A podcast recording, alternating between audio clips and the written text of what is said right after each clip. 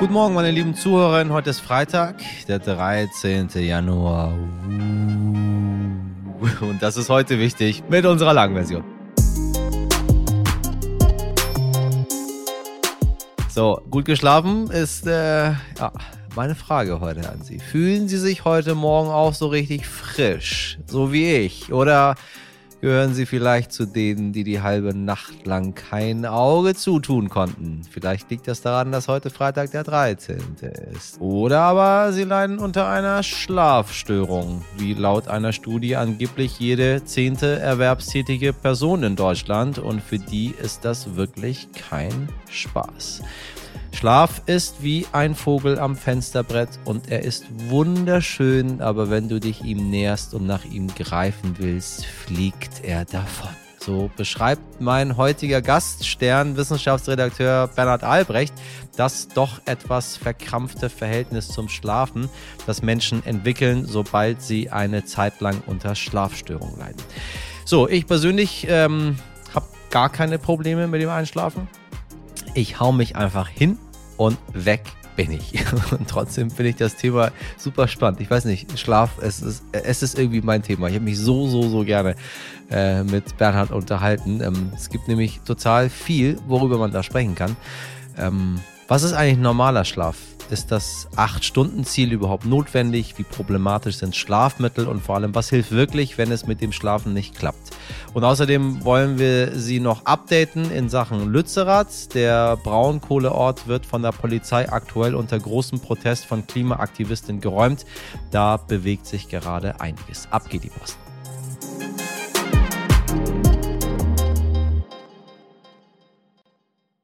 Zuerst das Wichtigste in aller Kürze. In Deutschland fehlen Wohnungen, das ist nichts Neues, doch die Lage ist extrem. So laut wie jetzt haben die Alarmglocken des Wohnungsmangels lange nicht mehr geschrillt, sagte Mieterbundpräsident Lukas Siebenkoppen. Denn laut einer aktuellen Studie ist der Wohnungsmangel in Deutschland so hoch wie seit 30 Jahren nicht mehr. Bundesweit fehlten zum Ende des letzten Jahres rund 700.000 Wohnungen, heißt es. Gleichzeitig werden immer weniger Wohnungen gebaut. Statt der angepeilten 400.000 wurden gerade einmal 280 50.000 Wohnungen fertiggestellt, schätzt der Zentralverband des deutschen Baugewerbes. Bauministerin Clara Geiwitz macht dafür vor allem die gestiegenen Baukosten verantwortlich. Dies habe es vielen Bauträgern schwer gemacht, neue Projekte zu entwickeln. Aber sie verspricht Besserung. Wir haben eine Rekordsumme 14,5 Milliarden für den äh, Wohnungsbau, den Sozialwohnungsbau zur Verfügung gestellt. Ansonsten sind wir im Bündnis für bezahlbaren Wohnraum mit der Wohnungswirtschaft, mit der Bauwirtschaft in äh, Kontakt und besprechen, mit welchen Maßnahmen wir es schaffen, dass in Deutschland endlich wieder mehr gebaut werden kann. Weil wir haben nicht nur die Frage, wie viel Geld gibt der Staat, sondern wie viel Kapazität ist überhaupt da. Und liebe Frau Geiwitz, wenn man in Deutschland schon mal gebaut hat, dann sage ich Ihnen, es sind nicht die Baukosten, die das Ganze so kompliziert machen, sondern die Behörden. Es sind die Bauämter in diesem Land, die die Menschen wahnsinnig machen mit all dem, was die von denen wollen. Vielleicht sollten Sie mal anfangen, ein bisschen mehr Bürokratieabbau äh, zu betreiben, statt Besserungen, wo auch immer, zu versprechen. Nur so ein ganz kleiner Tipp von mir, der mit Bau hier und da ein bisschen Erfahrung hatte. Also. Auf der Suche nach Regierungsunterlagen sind weitere geheime Dokumente von US-Präsident Joe Biden aus dessen Zeit als Vizepräsident gefunden worden. Die kleine Anzahl zusätzlicher Unterlagen mit äh, Verschlusssachenmarkierungen sei in einem Lager in der Garage von Bidens Haus in Wilmington im US-Bundesstaat Delaware entdeckt worden. Halte das Weiße Haus mit, tut mir leid, in seiner Garage. Ich, mit, so, nun fordern die Republikaner, dass Bidens Verhalten durch einen Sonderermittler untersucht wird. Bisher ist damit ein Bundesanwalt betraut, den noch Trump eingesetzt hatte. Für Biden kommen diese schlechten Nachrichten zur Unzeit. Eben erst schien er eine Trendwende geschafft zu haben. Langsam steigt die Zustimmung zu seiner Amtsführung wieder. Gerade liegt sie laut dem Statistikdienst 538 bei rund 44 Prozent, so hoch wie zuletzt vor fast anderthalb Jahren. Aber ganz ehrlich, Joe, was machen Akten mit Verschlusssachenmarkierungen in deiner Garage? Im Norden von Schweden wurde das größte Vorkommen seltener Erden in Europa entdeckt. Dabei geht es wohl um eine Million Tonnen abbaubarer Masse, teilte das staatliche schwedische Bergbauunternehmen LKAB mit. Der Chef des Unternehmens sagte, es könnte ein wichtiger Baustein für die Produktion der kritischen Rohstoffe werden, die für den grünen Übergang absolut entscheidend sind. Seltene Erden werden unter anderem für die Produktion von Smartphones und Elektroautos gebraucht, etwa für Batterien, Katalysatoren und Magnete, aber auch für Leuchten. Leuchtmittel. Derzeit ist das größte Vorkommen dieser Metalle in China zu finden. So schnell werden wir hier allerdings nicht unabhängig, denn laut LKAB wird es noch mindestens 15 Jahre dauern, bis man mit dem Abbau beginnen kann. Es wird geschweißt, gebaggert und abgerissen. Über die Räumung des Örtchens Lützerath in Nordrhein-Westfalen haben wir in den vergangenen Tagen schon berichtet. Energieversorger RWE möchte dort Braunkohle abbauen, doch viele Klimaaktivisten sind dagegen. Auf jeden Fall berührt es mich emotional sehr, dass dieses Dorf gerade abgebaggert wird. Es ist ein Ort, der da entstanden ist, der ähm, viel mehr ist als nur ein Symbol des Widerstands. Wir sind hier, um die Braunkohle zu bekämpfen, nicht um irgendeine runtergekommene inzwischen Villa zu verteidigen, sondern wir sind hier, weil wir hier das Abbaggern der Braunkohle verhindern wollen. Mittlerweile kommt die Polizei schneller voran als gedacht und im Zuge der Räumung wurde auch die Klimaaktivistin Luisa Neubauer von Polizisten vom Zufahrtsweg zu Lützerath weggetragen. Neubauer hatte sich dort mit rund 100 Aktivistinnen zu einer Sitzblockade versammelt.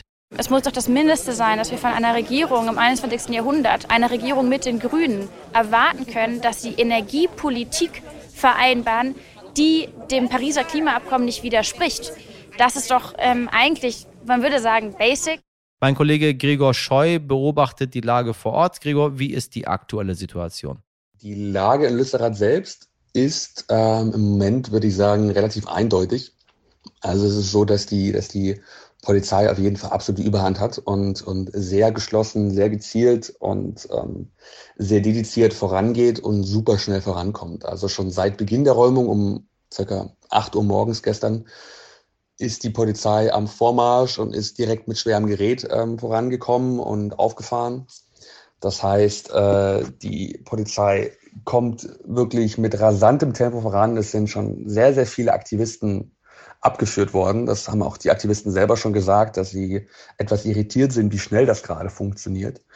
Ähm, die Polizei ist derzeit gerade dabei, die verschiedenen Häuser zu räumen. Also auch die, die große Versammlungshalle, also wird immer nur die Paula, der, der, der Paulshof quasi, das ist eine große Halle auf dem Hof, die äh, von den Aktivisten auch verbarrikadiert wurde, die wurde heute auch geräumt oder zumindest sind die, die Polizisten darin eingedrungen. Die verschiedenen Häuser, es sind manche Häuser sind äh, oder manche Aktivisten in den Häusern sind freiwillig gewichen. Das heißt, haben nach Kommunikation mit den, mit den dafür vorgesehenen Kommunikationsbeamten die Häuser dann auch, äh, ja, jetzt nicht kampflos, aber zumindest ohne weitere Gewaltanwendungen verlassen. Ähm, das heißt, ja, die, die Räumung in Lützerath geht rasant voran. Ursprünglich war gedacht, dass es circa vier Wochen lang dauern wird. Mittlerweile lässt sich abzeichnen, dass es vielleicht nur noch einige wenige Tage soweit sein wird, bis es soweit sein wird, dass Lützerath geräumt ist. Die Polizei hat auch schon angefangen, die ersten höher gelegenen Baumhäuser zu, zu räumen. Die ganzen Bauten am Boden sind schon zum Teil oder zum größeren Teil geräumt. Ähm, das heißt, es ist nicht mehr eine Frage von Wochen, sondern eigentlich nur noch eine Frage von Tagen.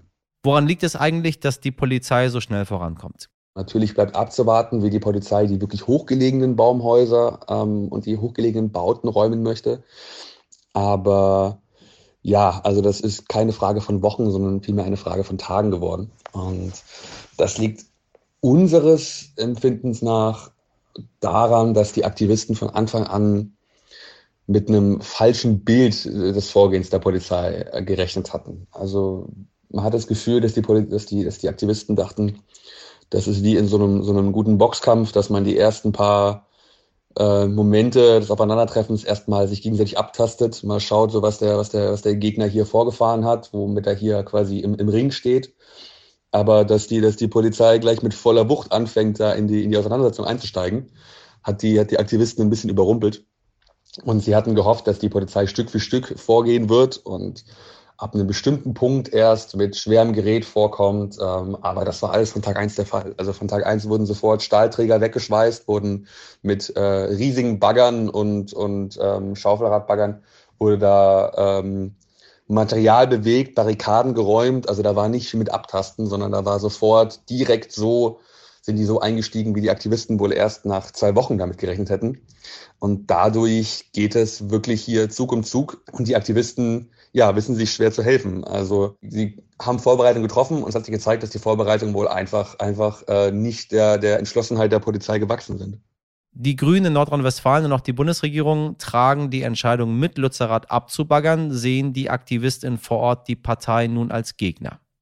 Ja, in Lützerath selber merkt man, dass da auf jeden Fall unter den Aktivisten schon recht viele Feindbilder kursieren. Also man hat einerseits RWE, die als, als gieriger Energiekonzern äh, dort die Kohle wegbaggern, die die Klimaerwärmung vorantreibt. Man hat die Polizisten, die ja allgemein kein, kein besonders gutes Standing unter solchen Aktivisten genießen und hier aus Sicht der, der Aktivisten ja als Handlanger oder als, als äh, Schergen von RWE auftreten. Und man hat natürlich die Grünen, die sich ähm, ja anfangs für Lützerath sehr stark gemacht haben, aber später die, die 180-Grad-Wende vollzogen haben und nun aus Sicht der, der Aktivisten Lützerath quasi verkauft haben für, für einen Deal, der, der wo, wo Studien auch darauf hindeuten oder wo auch die Aktivisten irgendwie darauf pochen, der von Anfang an vergiftet war und der, der in keinster Weise ja ein richtiger Deal ist, sondern quasi RWE einfach nur um Dreiecken in die Hände gespielt hat. Das heißt, ähm, man ist wütend auf die Grünen. Man hat die Grünen jetzt natürlich nicht als Feindbild, wenn man sich bewusst ist, okay, im Endeffekt kämpft man ja immer noch irgendwo für dieselbe Sache. Aber man muss sagen, es ist schon eine, eine sehr herbe Enttäuschung zu, zu, zu spüren bei den, bei, bei den Aktivisten über die Grünen. Einfach weil man sich zuerst im, im, auf derselben Seite gewähnt hat und jetzt gemerkt hat, okay, Politik und so weiter, dass das äh, ist doch alles etwas komplexer und ähm, es ist sehr undurchsichtig gehalten für die Aktivisten. Natürlich kursieren da auch ab und zu ein paar Verschwörungstheorien und so weiter, dass, dass äh, die Grünen sie verkauft hätten und so weiter. Also die Grünen gehören nicht zum primären Feindbild, aber ähm, es ist vielmehr dieses Bild des, ähm, des von, von, von seinem Verbündeten, von seinem Freund enttäuscht sein. Also der, der wahre Feind bleibt für viele Aktivisten, glaube ich, RWE und irgendwo auch die Polizei. Brauchen wir die Kohle unter Lützerath wirklich oder nicht? RWE sagt selber, natürlich brauchen wir diese Braunkohle. Und das ist auch nicht weiter verwunderlich. RWE macht seit Jahrzehnten ein Riesengeschäft mit der Kohle im NRW. Und die Landesregierung und wir wissen auch die Bundesregierung stimmt RWE dazu und sagt, äh, wir brauchen diese Kohle, um für Energiesicherheit in den kommenden Wintern zu sorgen.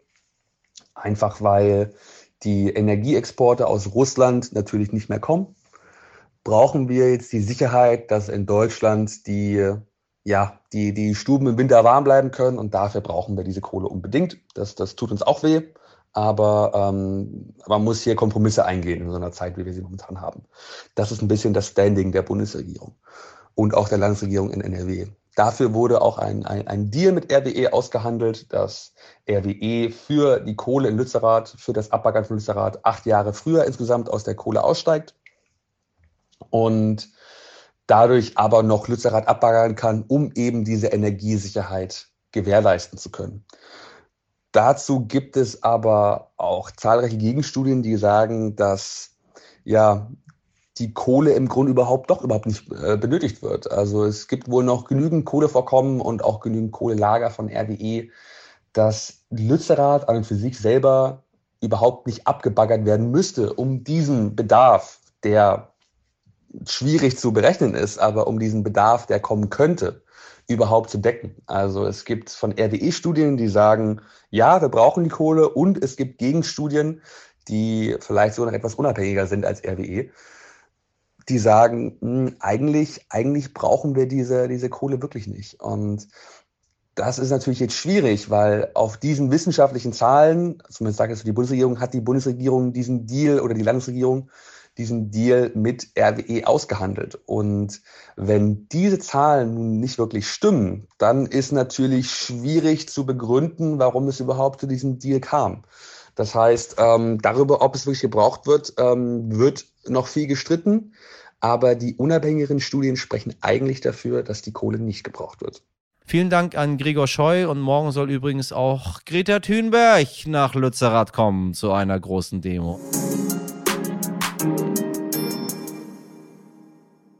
Für den Schönheitsschlaf vor 12 Uhr nachts ins Bett gehen, mindestens 8 Stunden schlafen bei maximal 18 Grad und bloß nicht, bloß nicht mehrmals aufwachen. Es gibt viele, viele Regeln für den perfekten Schlaf, nur genau die setzen uns auch ganz schön unter Druck. So sehr, dass sie uns am Ende tatsächlich den Schlaf rauben, den wir so dringend brauchen. Ja, das äh, passiert, glaube ich, sehr, sehr vielen Menschen und ich glaube, ich spreche einigen gerade aus der Seele. Also gut aufgepasst, denn Schlaf ist etwas ganz Normales, genauso wie Atmen. Eigentlich braucht man dafür keinen Ratgeber, aber wenn es nicht klappt, dann ja, hören Sie mal genau hin. So, was wir aber alle wissen, ist, äh, es ist ganz normal, dass es so ein bisschen anders ist, dass unser Schlafverhalten individuell ist, auch dass wir mal eine Zeit lang einfach nicht gut schlafen können. Manchmal aber wird diese Phase zur echten Schlafstörung, im schlimmsten Fall zu einer grausamen chronischen Erkrankung.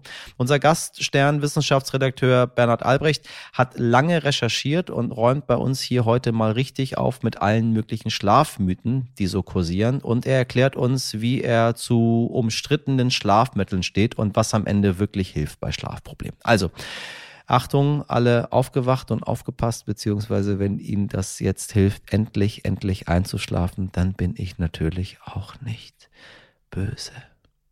Bernhard, ich grüße dich ganz herzlich. Hallo, Michel. Ah, eines meiner Lieblingsthemen.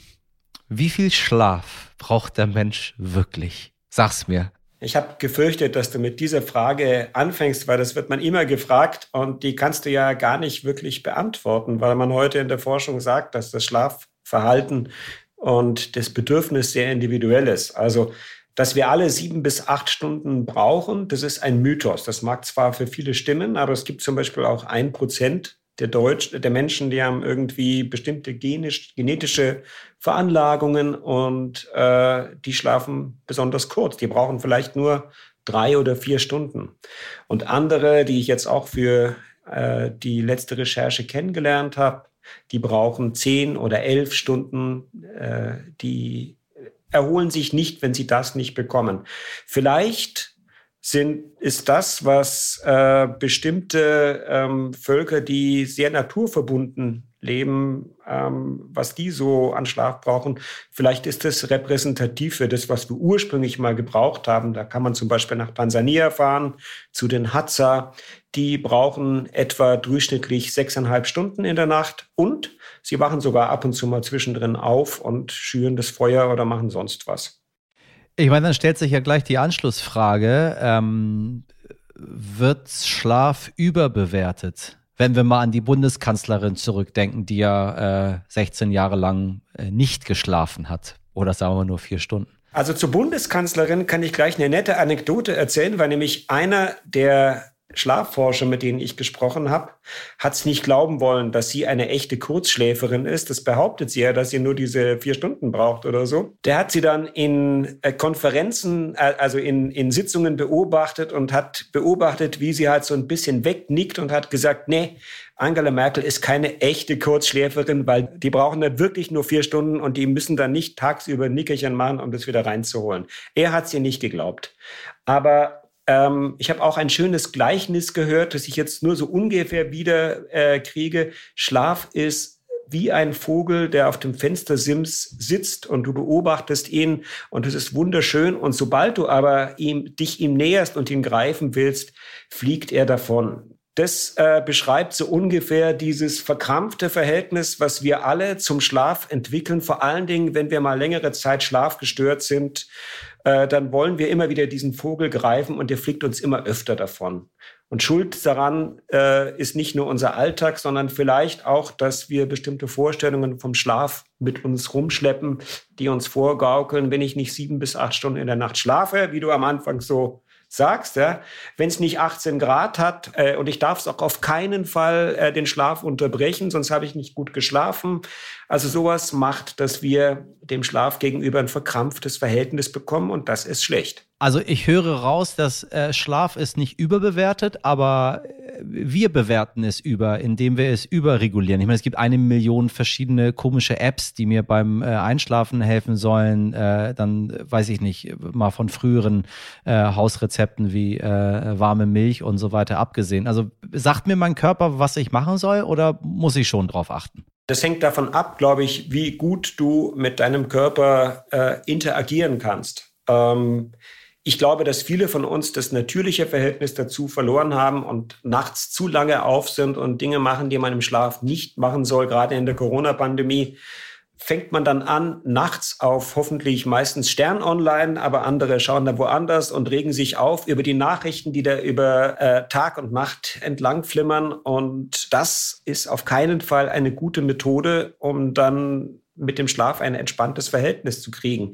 Was du aber machen kannst, Du kannst irgendwelche Geduldsspiele spielen. Ich habe mir jetzt zwei, drei davon runtergeladen, ähm, die dich nicht unter Zeitdruck setzen, für die du dich ein bisschen konzentrieren musst. Ich spiele Doppelkopf zum Beispiel nachts, wenn ich nicht schlafen kann. Oder ich mache halt so ein Geduldsspiel, wo man so Steinchen irgendwo hinbauen kann. Sowas empfehlen auch Schlafexperten, wenn du nicht irgendwie die übliche Schlaf-App nehmen möchtest, die übrigens auch gar nicht so schlecht sind. Da gibt es auch eine, die sogar schon von Krankenkassen verschrieben wird. Also so in die Richtung kannst du gehen und dann kommst du mit deinem Körper überein und dann wird er dir auch sagen, äh, so, jetzt ist genug mit deinem Geduldsspiel, jetzt fallen dir wieder die Augen zu. Ich meine, ich finde, es ist ein unfassbar faszinierendes Thema. Äh, ich verstehe auch, warum du dich da so reingearbeitet hast. Es ist eigentlich was, ähm, nicht eigentlich, es ist äh, natürlich, wir schlafen.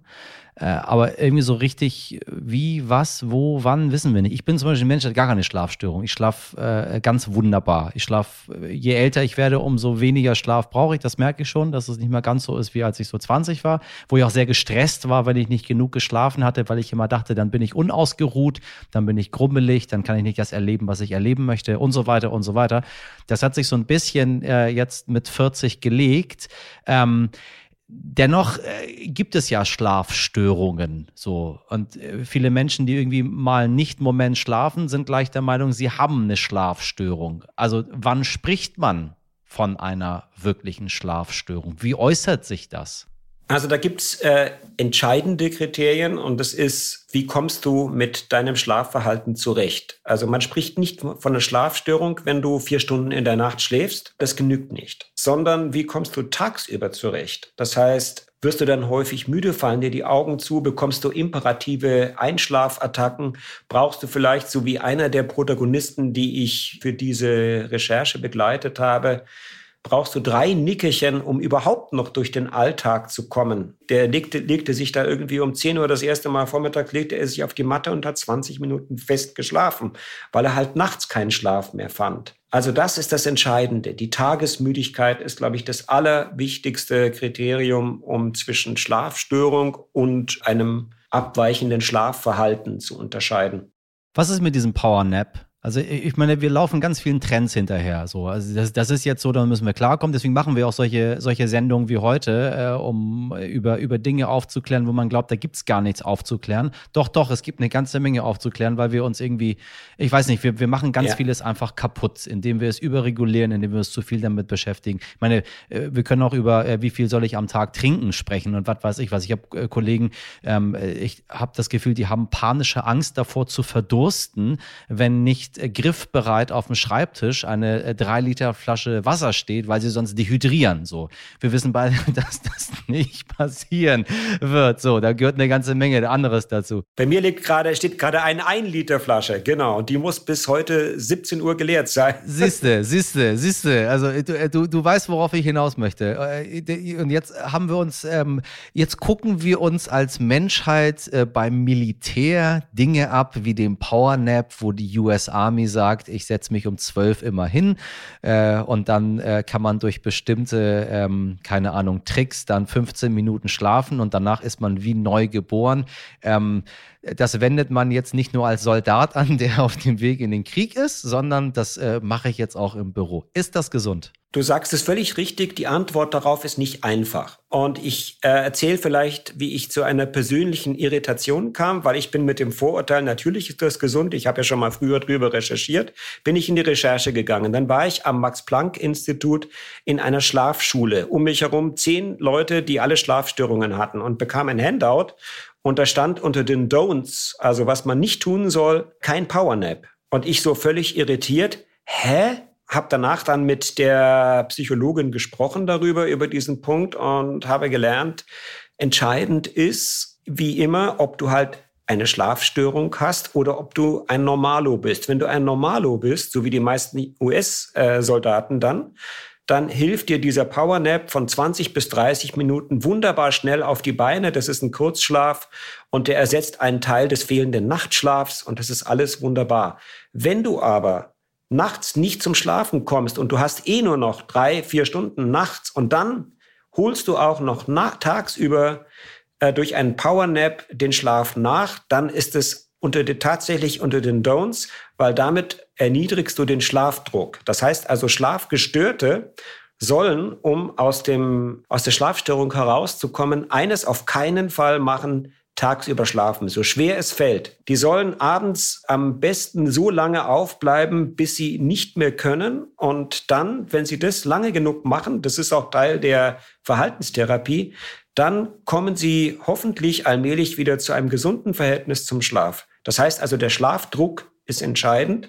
Der Power Nap baut den Schlafdruck ab. Und das ist für einen gesunden total okay und für einen Schlafgestörten ist es eine blöde Sache.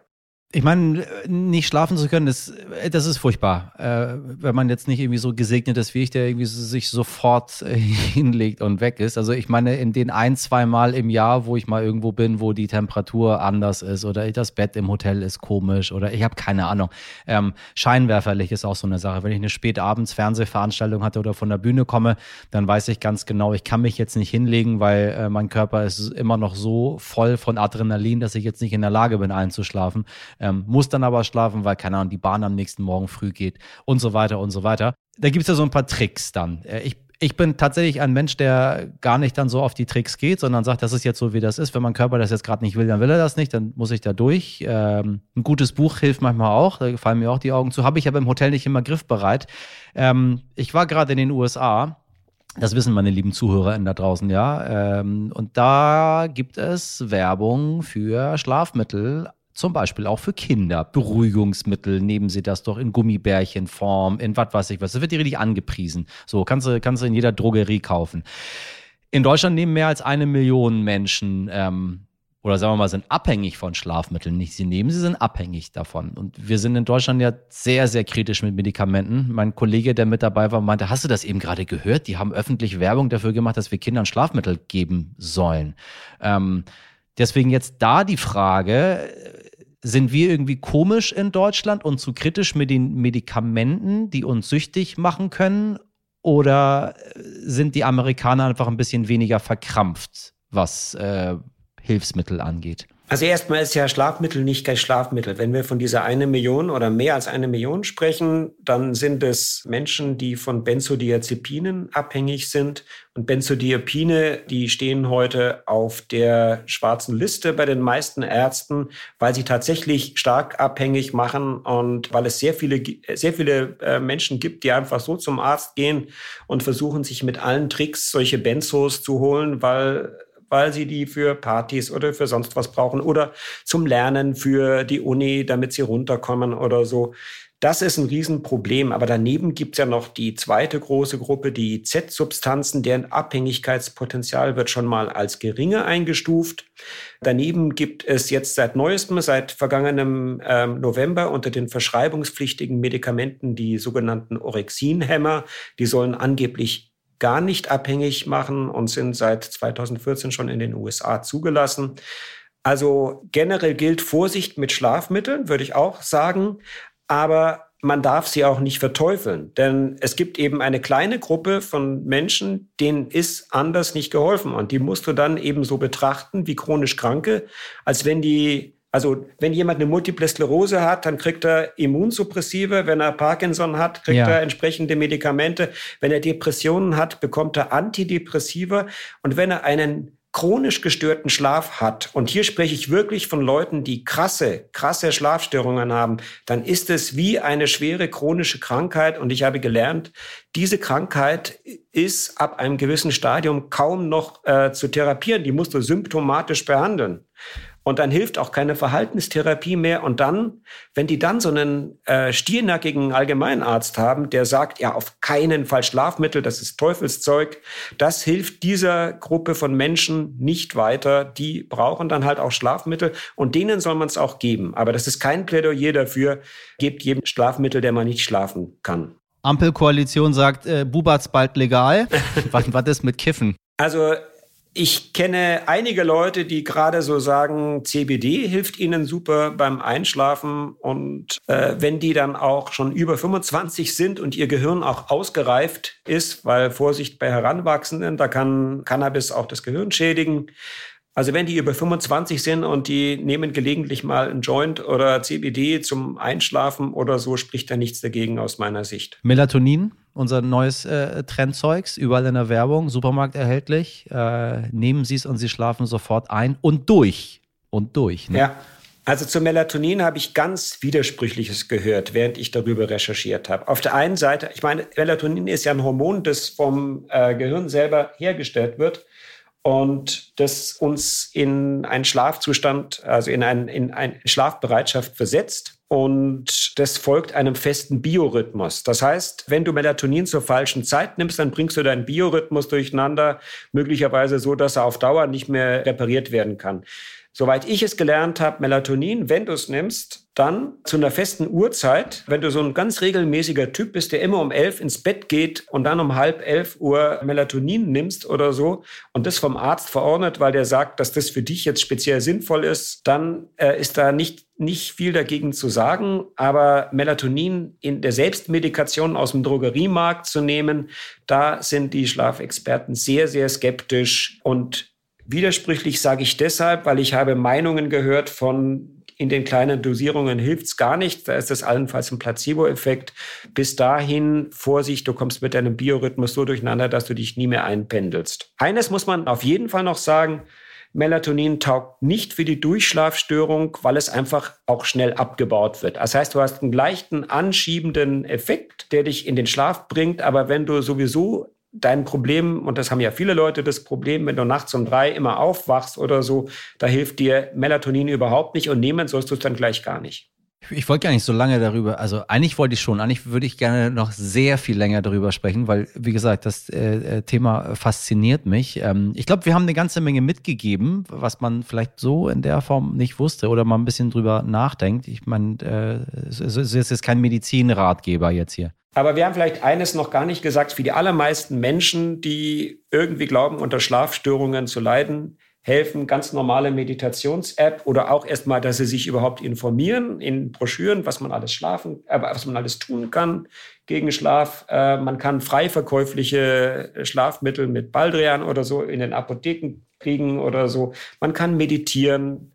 All diese Dinge sind für die allermeisten Menschen super geeignet, wenn sie mal vorübergehend schlecht schlafen. Es ist völlig normal, vorübergehend mal schlecht zu schlafen. Ich muss mir zum Schluss noch eine Sache äh, verraten. Du hast äh, verschiedene kuriose Schlafverhalten ähm, recherchiert. Äh, ich bin über den Mittelalterschlaf gestolpert. Was ist Mittelalterschlaf? Das ist im Wesentlichen das Werk eines amerikanischen Historikers, das herausgefunden zu haben, dass weltweit, und wir sprechen von Europa, von Afrika, von Asien. Überall gibt es Quellen dafür, dass die Menschen im Mittelalter keineswegs durchgeschlafen haben, sondern die haben so etwa drei bis vier Stunden den ersten Schlaf gehabt. Dann sind sie nachts um zwei aufgewacht, haben ein bis zwei Stunden gute Gespräche gehabt, haben das Feuer geschürt, haben Sex gehabt und sind dann in einen leichteren sogenannten zweiten Schlaf gesunken, der dann noch bis zum Morgen angedauert hat.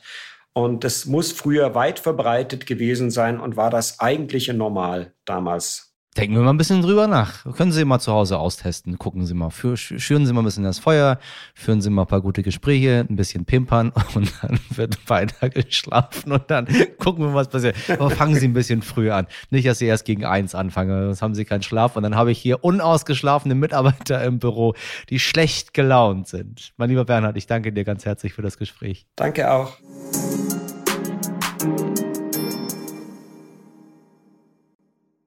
Ich hoffe, Sie sind noch wach. Das war's für heute. Ich hoffe, Sie starten gut in diesen Freitag, den 13. Oder aber Sie hören uns am Abend, dann kann ja nicht mehr so viel passieren mit meiner sonoren, beruhigenden, wenn ich möchte auch ein bisschen basslastigen Stimme. In diesem Fall wünsche ich Ihnen gute Nacht. Wenn Ihnen unsere Themen gefallen haben oder auch nicht, schreiben Sie uns Ihre Meinung gerne an heute wichtig stern.de. Wissen Sie, Diskussionen, die bringen einen nämlich am Ende des Tages wirklich weiter. Wir freuen uns über Ihre Mails. Der Großteil meiner Redaktion schläft übrigens sehr gerne und vor allem lange, tatsächlich, und besteht heute aus Mirjam Bittner, Dimitri Blinski, Laura Chapo und Jennifer Heinzel und in der Produktion Lia Fittwelt. Wir hören uns äh, wieder am Montag ab 5. Ich wünsche Ihnen ein schönes Wochenende. Erholen Sie sich. Machen Sie was draus. Ihr Michel Abdullahi.